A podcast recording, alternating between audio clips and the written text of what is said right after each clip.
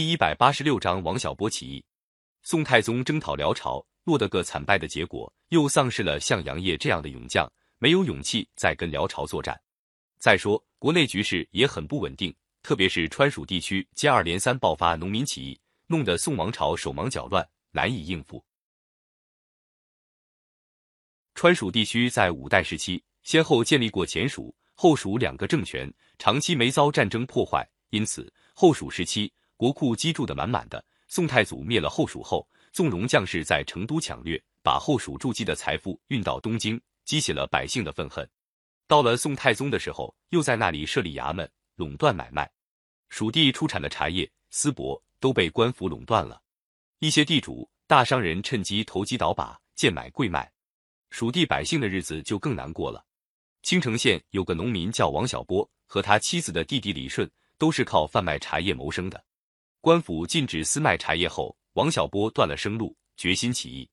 公元九百九十三年，王小波聚集了一百多个茶农和平民，跟他们说：“如今这个世道，穷人越来越穷，富人越来越富，实在太不公平了。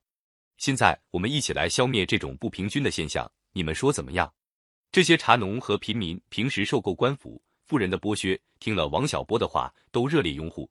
消息一传开，各地平民都来参加王小波的起义军。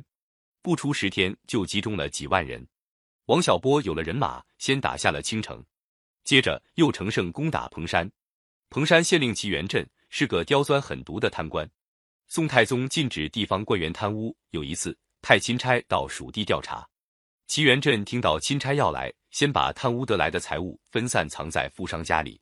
钦差到了彭山县，查不出那里官员有贪污行为，回去向朝廷回报。朝廷就下令嘉奖齐元振清白能干，齐元振骗过了朝廷，搜刮的更厉害。王小波知道彭山的百姓对齐元振怨恨最深，就带起义军攻打彭山。在彭山百姓的响应下，起义军很快占领了县城，杀了大贪官齐元振，把他平日从百姓那里搜刮得来的钱财分给那里的贫苦百姓。王小波又带兵北上，向江源进攻。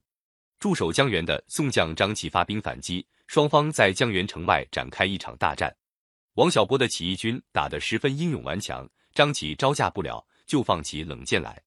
王小波没防备，被冷箭射中了前额。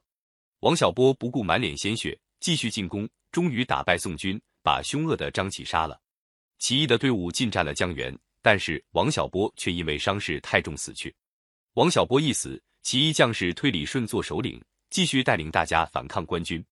在李顺的指挥下，起义军越聚越多，连续攻下许多城池，杀死了一批贪官污吏，最后终于攻取了蜀地的中心成都。成都的文武官员抵挡不住，全都逃跑。公元九百九十四年正月，李顺在军民的拥护下建立大蜀政权。李顺当了大蜀王，一面整顿人马，一面继续派兵四处攻占州县。从北面剑阁到东面的巫峡，到处是起义军的势力。消息传到东京。宋太宗大吃一惊，赶快召集宰相商量，说：“没想到李顺这样厉害，一定要派遣人马把他讨平。”宋太宗派了宦官王继恩为剑南西川治安使，前往镇压。王继恩分兵两路，派人从东面堵住巫峡的起义军，自己率领大军向剑门进发。剑门是西川通向关中的要道。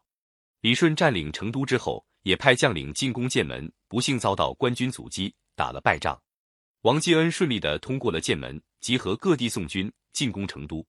那时候驻守成都的起义军还有十几万，但是在敌人重兵包围之下，经过英勇激战，战死了三万人。成都城终于被攻破，李顺也在战斗中牺牲。后来民间传说，在成都陷落的时候，李顺并没有死，他化妆成一个和尚，秘密逃出成都，继续率领农民军战斗。宋军进城时，抓到一个胡子很长的人，外貌很像李顺，就把他当李顺杀了。又过了四十年，在广州街上出现了一个老翁，有人认出他是李顺，官府把他抓起来，在监狱里秘密杀死了。这些传说虽然不一定可靠，但是说明李顺在群众中影响是很大的。